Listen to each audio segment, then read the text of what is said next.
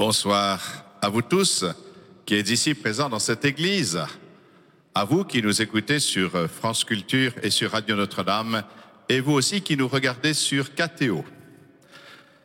Nous, ce qu'on veut, c'est être heureux, être heureux avant d'être vieux, chantait Daniel Balavoine, comme si être vieux était nécessairement être malheureux comme si le vieillissement était celui d'un long naufrage vers la nuit du malheur. L'homme est-il une denrée périssable, un matériel biodégradable, un jour qui passe, comme le dit le psaume, une ombre dans la nuit, ou bien est-il une âme immortelle, promise à la joie éternelle, un corps qui meurt comme le grain de blé dans l'attente de sa résurrection bienheureuse? L'homme est-il un consommateur fait pour la mort qui doit se gaver de plaisirs sensibles avant de voir décliner ses forces ou un cœur appelé par Dieu à contempler sans fin son visage Qui nous fera voir le bonheur, dit le psaume Sur nous, Seigneur, que s'illumine ta face. Je remercie le chanoine Guillaume de Mentière de creuser en nous une fois encore en ce temps béni du carême, le désir du salut. Un salut qu'il faut sauver de toutes ces projections trop humaines pour entrer dans la révélation du grand mystère que Dieu a préparé pour ceux qui l'aiment. Merci.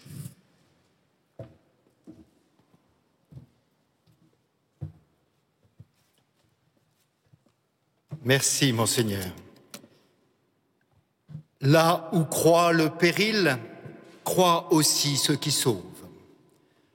Vous me permettrez de commencer par ce beau vers du poète Hölderlin, les conférences de ce carême.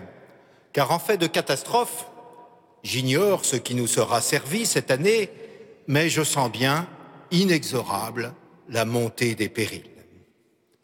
Souvenons-nous, il y a deux ans, l'incendie de Notre-Dame se déclenchait, ravageur, au lendemain de la dernière prédication de Carême sur la résurrection. L'an dernier, la crise sanitaire frappait et le confinement imposait de finir à huis clos les cycles de conférences sur l'Église. C'est ainsi, monseigneur, que nous avons vécu ce paradoxe. Alors que nous parlions de l'Église, l'Assemblée du Seigneur, nous n'étions qu'une poignée d'ecclésiastiques, seuls, perdus dans Saint-Germain-l'Auxerrois, vide de fidèles. Quand j'étais jeune, mon curé pressait avec humour ses ouailles à s'inscrire à la sortie paroissiale en disant Vous comprenez, mes frères, un curé peut tout faire. Il peut organiser, prêcher, administrer, chanter. Il n'y a qu'une seule chose qu'il ne puisse faire la foule. Pas plus qu'un curé, un évêque, même méritant, ne peut être à lui tout seul la multitude, le peuple, l'assemblée. Dieu merci, cette année, vous êtes là. Masqué, hydroalcoolisé, distancié, pyro couvert, mais vous êtes là. Oserais-je dire que c'est pour nous, les catholiques, que l'épreuve du confinement fut la plus pénible. Il y a des traditions religieuses qui peuvent aisément se vivre à domicile, des rites que ne perturbent pas la réclusion, des spiritualités qui s'accommodent de l'isolement. Mais le catholicisme, c'est l'anti-confinement par excellence. La religion de l'incarnation exige le vis-à-vis, le coude à coude et la chaleur du contact. Elle vient rompre la distanciation, enlever les masques, faire tomber les barrières.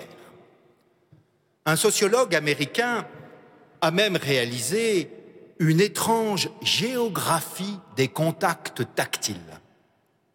Il en ressort que c'est nettement dans les pays de vieille imprégnation catholique qu'on se touche le plus. Saint Thomas d'Aquin donnait déjà le toucher pour le plus chrétien des cinq sens. Toucher implique la réciprocité, le va-et-vient du les uns les autres.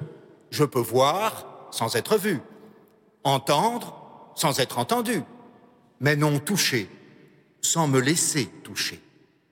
La main tendue du Christ, la caresse de la grâce, le contact sacramentel tout cela nous est essentiel. Voilà pourquoi le grand diviseur se félicite de la situation. Satan le sait, le confinement, c'est la déconfiture des catholiques. Il se frotte les mains en contemplant narquois l'exact contre-pied du plan de Dieu.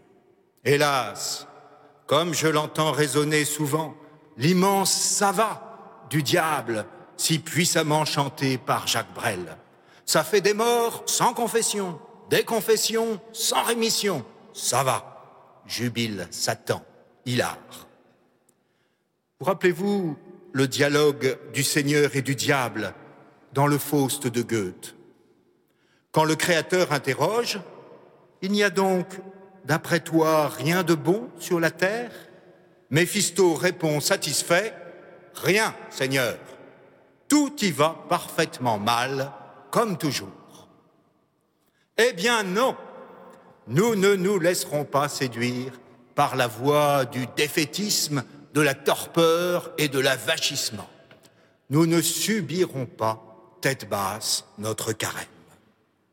Il y a deux ans, je vous présentais le carême non comme une morne suite de jours sans, mais comme un chemin de jour vers, avec, pour. En 2019, nous demandant si nous allions quelque part, nous avons suivi un carême vers Pâques. En 2020, soucieux de savoir avec qui nous cheminions, nous avons vécu un carême avec l'Église. Voulez-vous qu'en 2021, interrogeant quelle espérance nous fait marcher, nous entreprenions un carême pour notre salut? C'est ce thème du salut, en effet, et des fins dernières, monseigneur, que vous m'avez proposé de traiter cette année. Vous n'ignorez pas que depuis les années 1950, on ne parle plus guère de ces choses-là. Une sorte de conspiration du silence s'est abattue lourdement sur toutes les données de l'eschatologie chrétienne.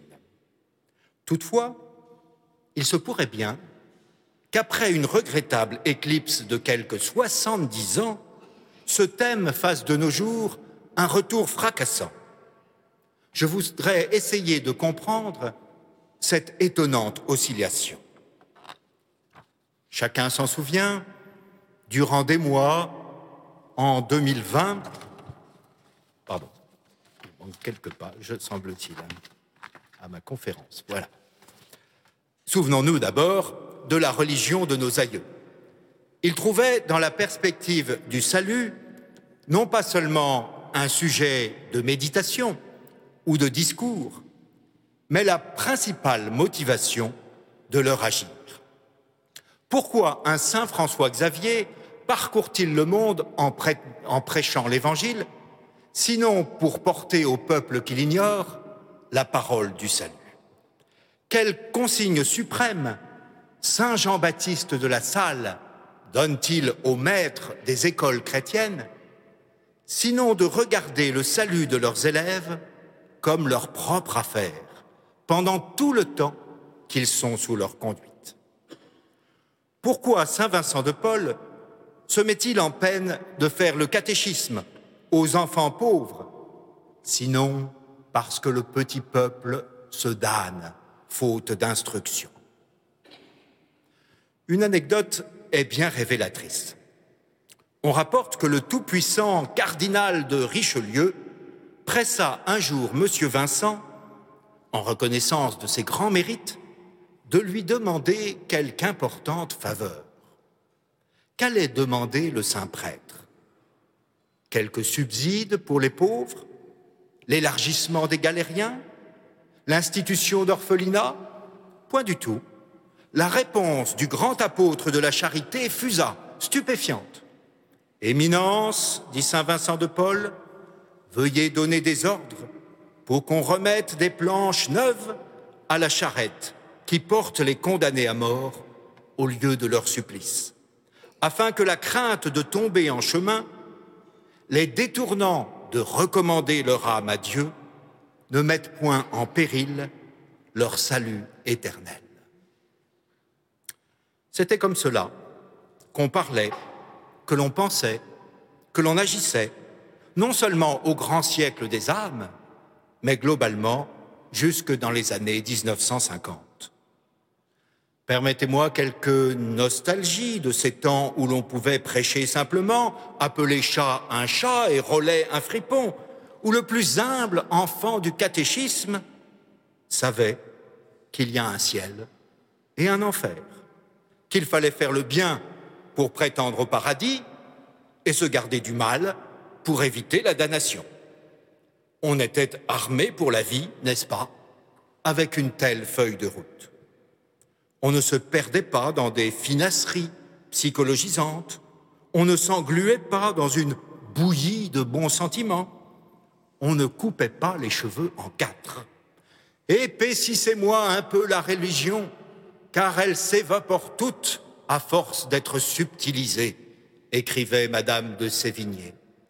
Que dirait-elle aujourd'hui cette bonne marquise, alors que les concepts les plus trapus du christianisme ont presque tous volé en éclats Ils ont été volatilisés au ciel des idées neuves, délayés dans un émincé d'argussie, pulvérisés dans un brouillard dogmatique. Au premier rang d'entre eux, la notion de salut avait, jusqu'à il y a peu, pratiquement disparu des écrans radars. J'ai constaté moi-même cet étrange et néfaste évanouissement lors des séances de catéchisme. Pour les enfants, le mot salut ne signifie pas autre chose que bonjour ou au revoir. La confusion est entretenue par le je vous salue Marie, aussi bien que par les bizarreries de la langue française. On se dit salut quand on se sauve. Passe pour les enfants. Mais pour la plupart des fidèles, tout le vocabulaire de la rédemption est devenu inintelligible assimilé à quelques notions d'un archaïsme obscurantiste. On trouve souvent de nos jours, même chez les chrétiens les mieux disposés, un analphabétisme doctrinal qui rend inassimilable le cœur du message évangélique. Il y a une douzaine d'années, dans un ouvrage sur la rédemption, je déplorais, la disparition de cette notion dans les consciences chrétiennes. Mon éditeur m'en voudrait de dire que ce que j'écrivais alors est aujourd'hui périmé, et ce ne serait pas tout à fait exact. En revanche, il faut bien reconnaître que des temps nouveaux se profilent, qui pourraient bien nous faire sortir d'une certaine nonchalance du salut. On peut trouver en effet dans notre société telle qu'elle va trois raisons pour un réveil des consciences sur la question des fins dernières. Le contexte sanitaire de pandémie, la montée d'une idéologie verte, les tentations prométhéennes de manipulation sur l'homme. Pour le dire vite, hygiénisme, écologisme, transhumanisme, trois courants de pensée qui interrogent la question du salut et pourraient contribuer à une certaine réappropriation de la doctrine chrétienne. L'hygiénisme, tout d'abord. Depuis plus d'un an, la politique, l'information, l'économie et presque tous les domaines de la vie en société sont gouvernés par des impératifs sanitaires. Chacun s'en souvient, durant des mois en 2020, nous étions en guerre, étrange guerre, où les héros étaient ceux qui restaient calfeutrés chez eux et n'en bougeaient plus. Les armes de ce combat étaient le canapé, le téléviseur et les pantoufles. Je me suis découvert héroïque, j'ai sauvé des vies par mon courageux farniente. L'oisiveté, autrefois mère de tous les vices, était devenue la vertu citoyenne par excellence. L'impératif était de ne pas visiter ses voisins, de ne pas assister les mourants, de ne pas se réunir pour chanter Dieu. Une sorte de iatrocratie, de pouvoir des médecins, s'est imposée sans coup férir. Cette primauté absolue de la santé interroge. Une société qui considère la vie biologique comme le bien suprême peut-elle survivre longtemps? Quel sens peut avoir le sacrifice de nos martyrs, de nos résistants, de nos patriotes qui sont morts pour Dieu, pour la France, pour la liberté, si la santé doit primer toute autre considération? Le fameux principe de précaution, inscrit désormais dans la Constitution, est-il cet empêchement de vivre vraiment pour ne pas risquer de mourir?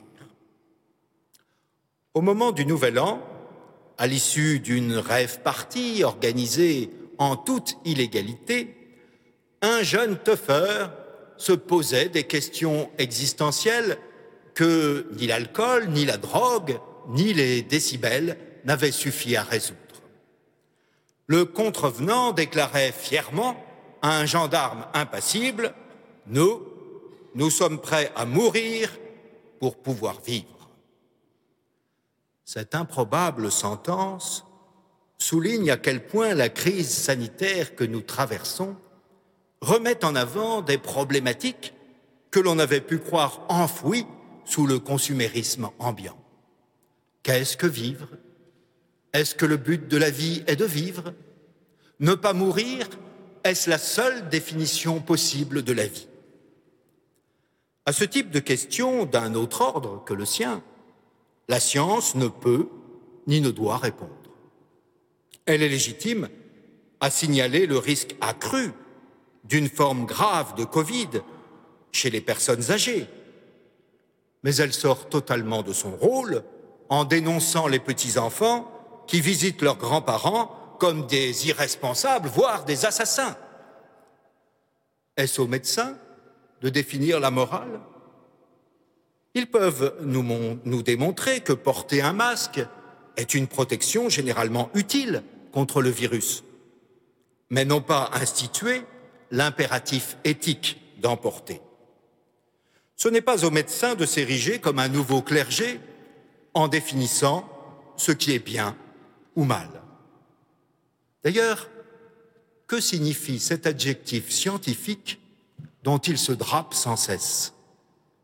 Aurait-il renoncé à la subtile beauté de l'art médical, dont la tâche est de soigner non un corps séparé, mais une personne humaine, rétive par nature à toute globalisation, à toute réduction chiffrée, à toute prévision?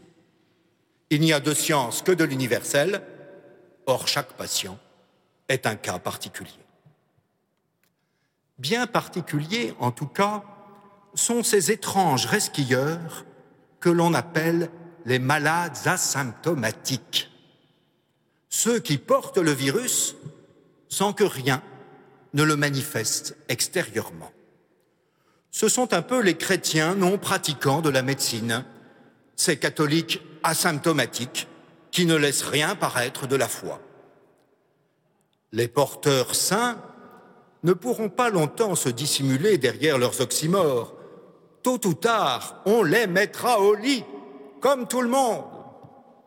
Ah, je revois Louis Juvet, air pincé, binocle sur le nez, interprétant merveilleusement le Docteur Knock en déclarant Vous me donnez un canton peuplé de quelques milliers d'individus neutres, indéterminés. Mon rôle est de les déterminer, de les amener à l'existence médicale. Je les mets au lit vous ne pouvez quand même pas mettre tout un canton au lit, rétorque effaré le docteur Parpalais. Ça se discuterait. Vous ne pensez qu'à la médecine, mais le reste, ne craignez-vous pas qu'en généralisant l'application de vos méthodes, on amène un certain ralentissement des autres activités sociales, dont plusieurs sont malgré tout intéressantes? Cela ne me regarde pas. Moi, je fais de la médecine, répond Knock, péremptoire à son confrère.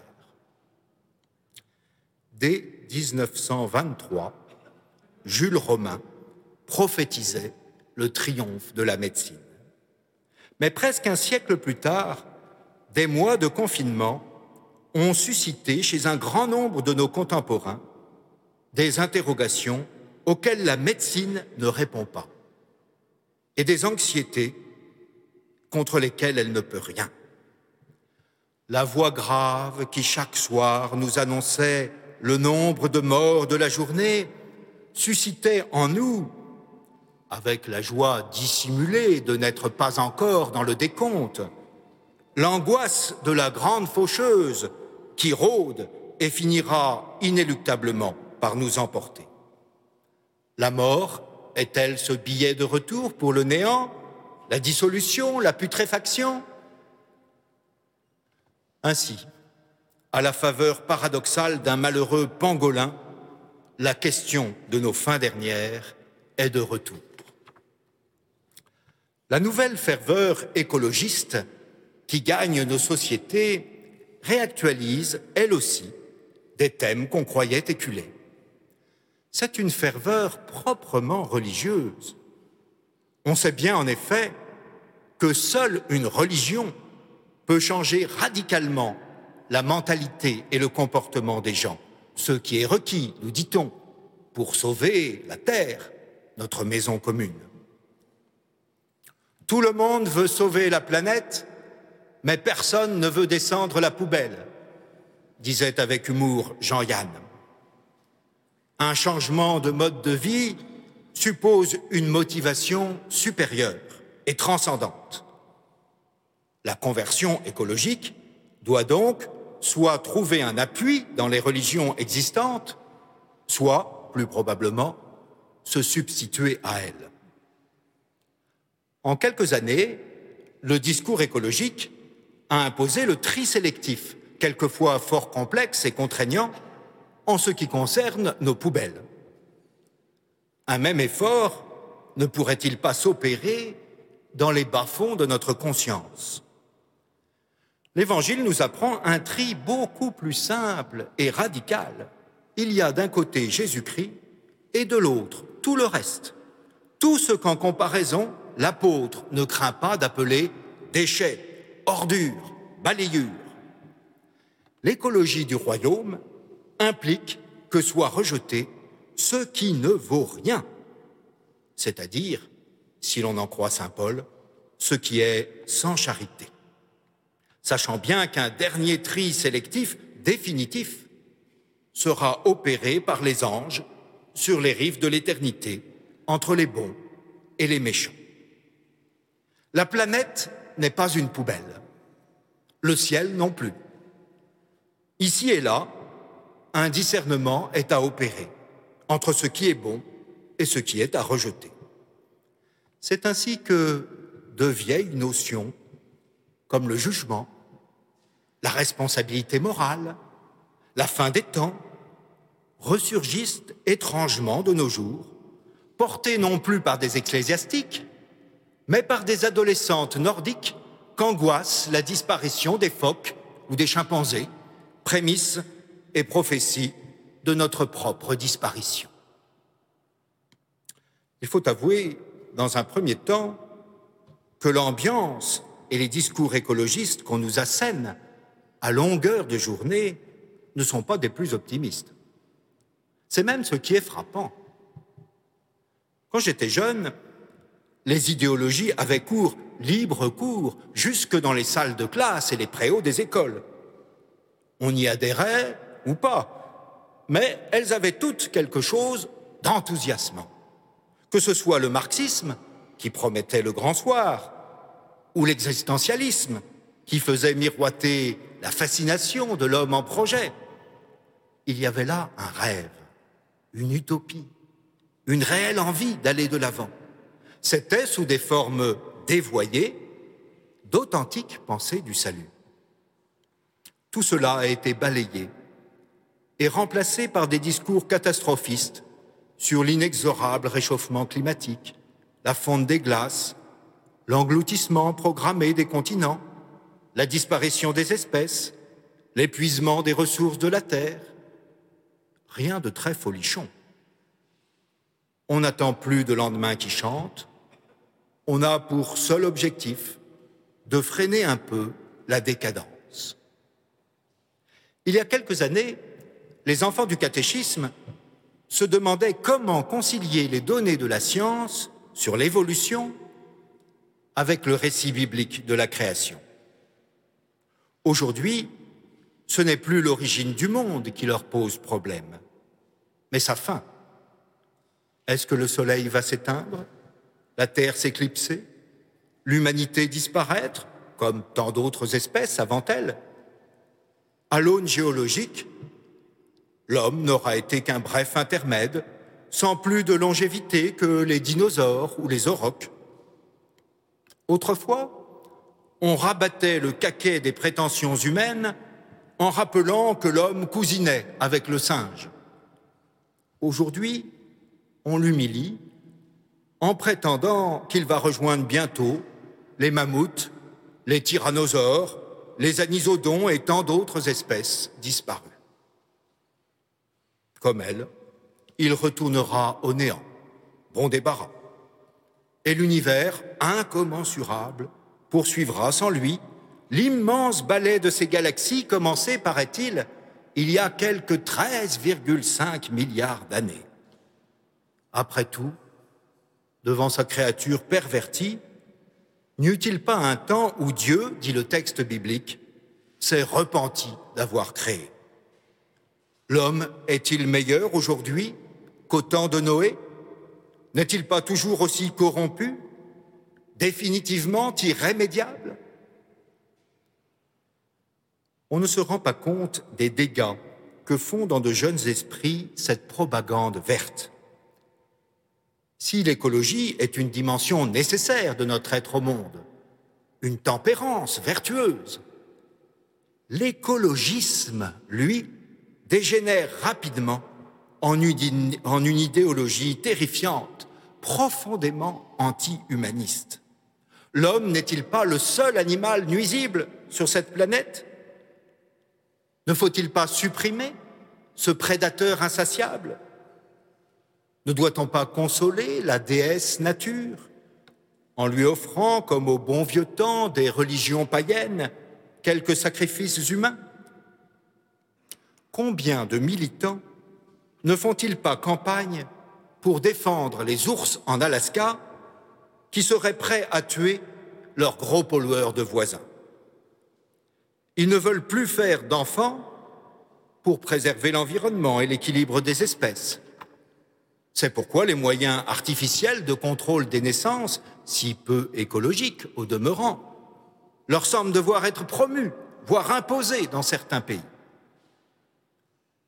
Cette idéologie verte s'apparente à l'exécrable hérésie des cathares, qui promouvaient le mépris de la chair, le végétarisme, le refus de la natalité et la promotion du suicide assisté ce qui n'excuse pas d'ailleurs les violences qui furent exercées contre ces zadistes du Moyen Âge.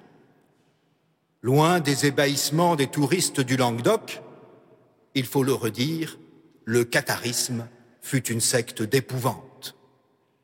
En voyant l'homme périmé au rebut, son héritier, l'écologisme, constitue le fer de lance de ce que Jean-Paul II appelait la culture de mort. Un autre courant de pensée traverse notre société qui paraît beaucoup plus positif. Il semble d'ailleurs prendre l'exact contre-pied du précédent. L'homme que l'écologisme entend restreindre ou supprimer, le transhumanisme entend l'améliorer ou le dépasser. Il ne s'agit plus seulement de réparer le vivant, selon la visée thérapeutique traditionnelle de la médecine, mais de l'augmenter, de le modifier. À force de biotechnologie et de manipulation génétique, on parviendra sous peu à fabriquer des enfants supérieurs, des corps sans âge, des âmes pleines de félicité. Les verbes vieillir et mourir seront rayés du vocabulaire et ne subsisteront que comme des témoins surannés d'un monde disparu, où l'on pouvait encore avoir des rhumatismes et s'inquiéter de sa faim. Durant des siècles, les philosophes et les religieux ont cherché à perfectionner l'homme par la vertu, sans beaucoup de succès, avouons-le. Il s'agit désormais de le perfectionner par la technique. Et là, les progrès pourraient être fulgurants et vertigineux. Aujourd'hui, des perspectives hallucinantes sont, exposées dans la presse. Un milliardaire américain explique, par exemple, qu'on pourra bientôt, en implantant une puce dans des parties bien précises du cerveau humain, transférer sa mémoire sur un disque dur externe. Cela permettra sans doute de venir en aide aux personnes souffrant de la maladie d'Alzheimer. Mais d'un autre côté, il n'est pas très rassurant de savoir que tous mes souvenirs seront ainsi à disposition du moindre pirate informatique. Le milliardaire concède que la réalisation de cette externalisation mémorielle est à la fois excitante et inquiétante. Et il ajoute, avec une naïveté touchante, il se pourrait que notre avenir soit bizarre. Bizarre, bizarre, vous avez dit bizarre, mais c'est épouvantable qu'il faudrait dire, en fait. L'avenir bizarre que le transhumanisme nous fait miroiter n'est pas un avenir de l'homme ou pour l'homme, mais un avenir après l'homme. Plutôt que d'amener l'homme vers un au-delà, on recherche un au-delà de l'homme. Le transhumanisme est un post-humanisme.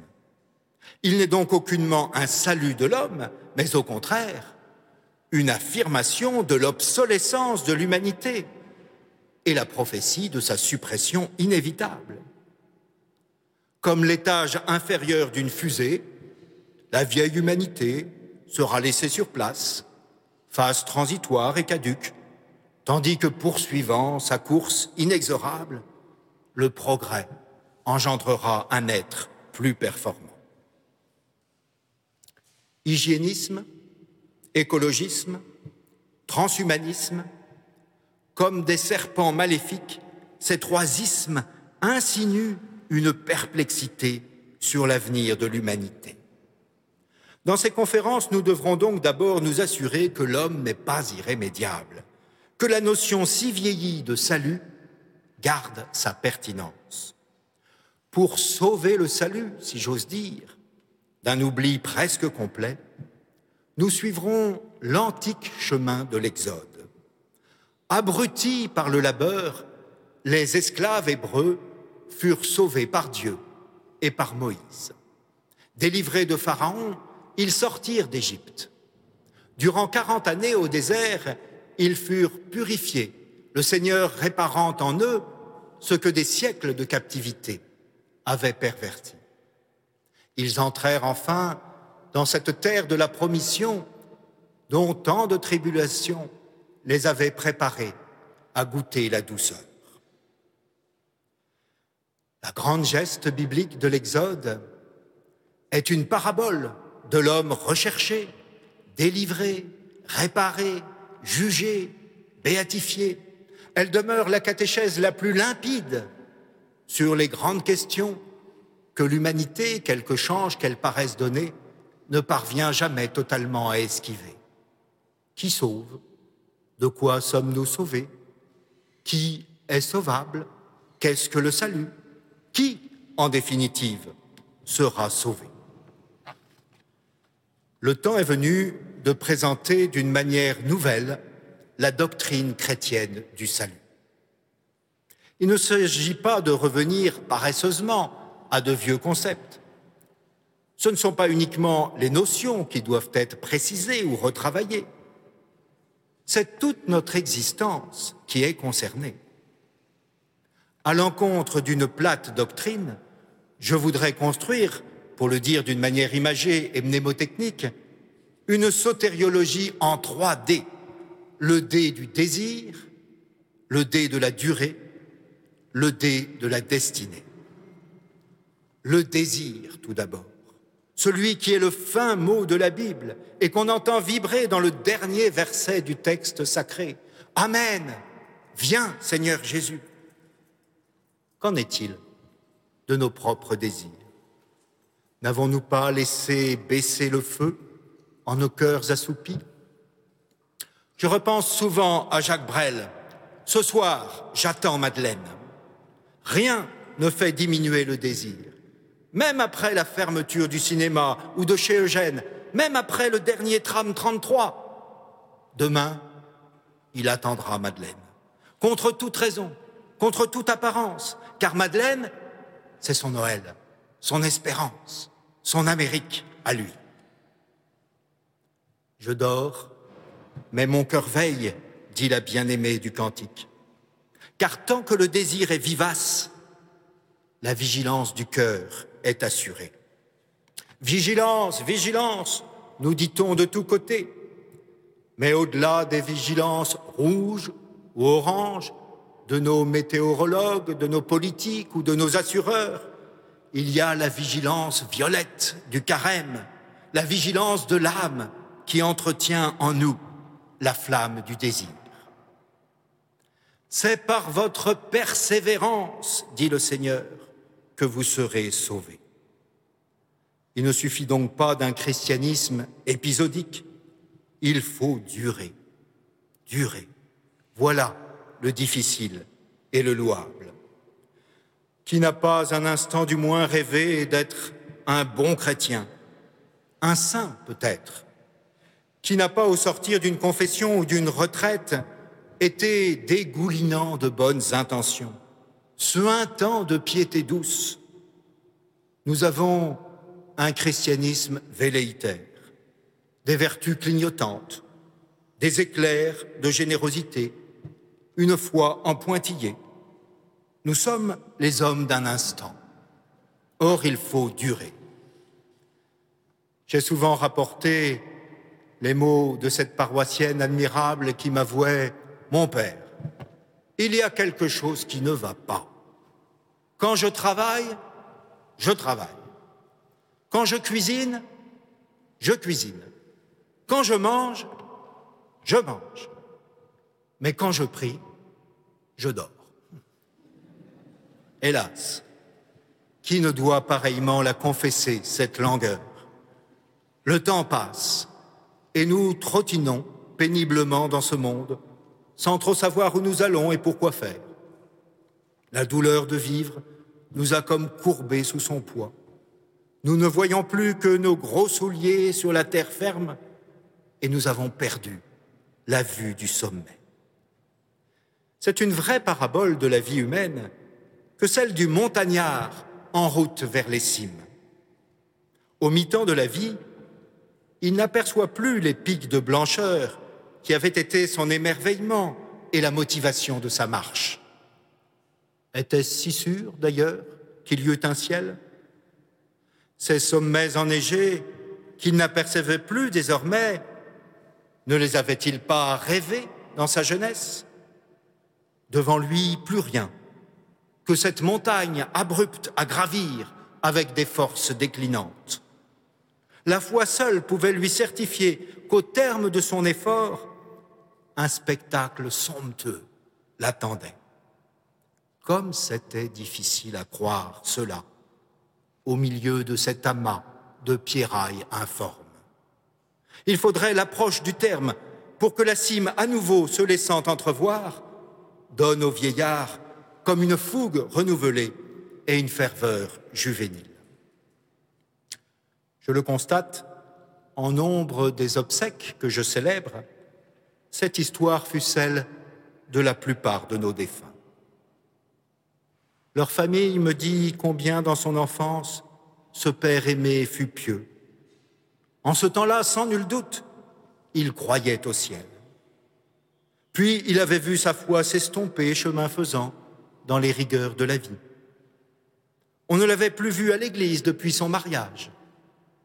Mais en ces derniers temps, Sentant sa mort prochaine, il éprouvait un regain de ferveur religieuse, comme si le ciel l'eût à nouveau happé par ses attraits. Le défunt, comme tant d'autres, avait donc passé le plus clair de sa vie sans savoir où il allait. Le terme de son aventure terrestre lui avait été masqué tout au long du chemin. Quand un être atteint ce pourquoi il est fait, on dit qu'il est sauvé. Quand il ne l'atteint pas, on dit qu'il est perdu. La définition du salut que donne saint Thomas d'Aquin a le mérite de la simplicité et de, la clarté. Le salut, pour l'homme comme pour tout être, c'est d'atteindre ce pourquoi il est fait. Or, la révélation nous enseigne que l'homme est fait pour Dieu. Voir Dieu et lui être semblable, tel est le but de l'existence humaine. Tu nous as fait pour toi, Seigneur, et notre cœur est sans repos tant qu'il ne demeure en toi. Ce qui est en jeu dans la notion de salut au niveau le plus profond, c'est la notion de destinée. Le jansénisme latent des siècles derniers a moralisé abusivement la doctrine de la rédemption. Or, le salut n'est pas d'abord une question morale de péché, mais une question théologale de destin. Certes, les deux dimensions sont liées, mais l'ordre a son importance. Dans l'ordre de l'intention, c'est la fin qui est première. Ce qui est premier, ce qui est l'essentiel de la question du salut, c'est la vocation de l'homme à participer à la vie divine. Il ne s'agit pas seulement de sortir d'Égypte, mais surtout d'entrer en terre promise. Le Sauveur n'est pas simplement libérateur, médecin ou réparateur. Il est pasteur. Il conduit ses brebis jusqu'au frais pâturage. Le bon pasteur est sorti à la recherche de l'humanité perdue. Nous le verrons dimanche prochain en nous posant la question qui sauve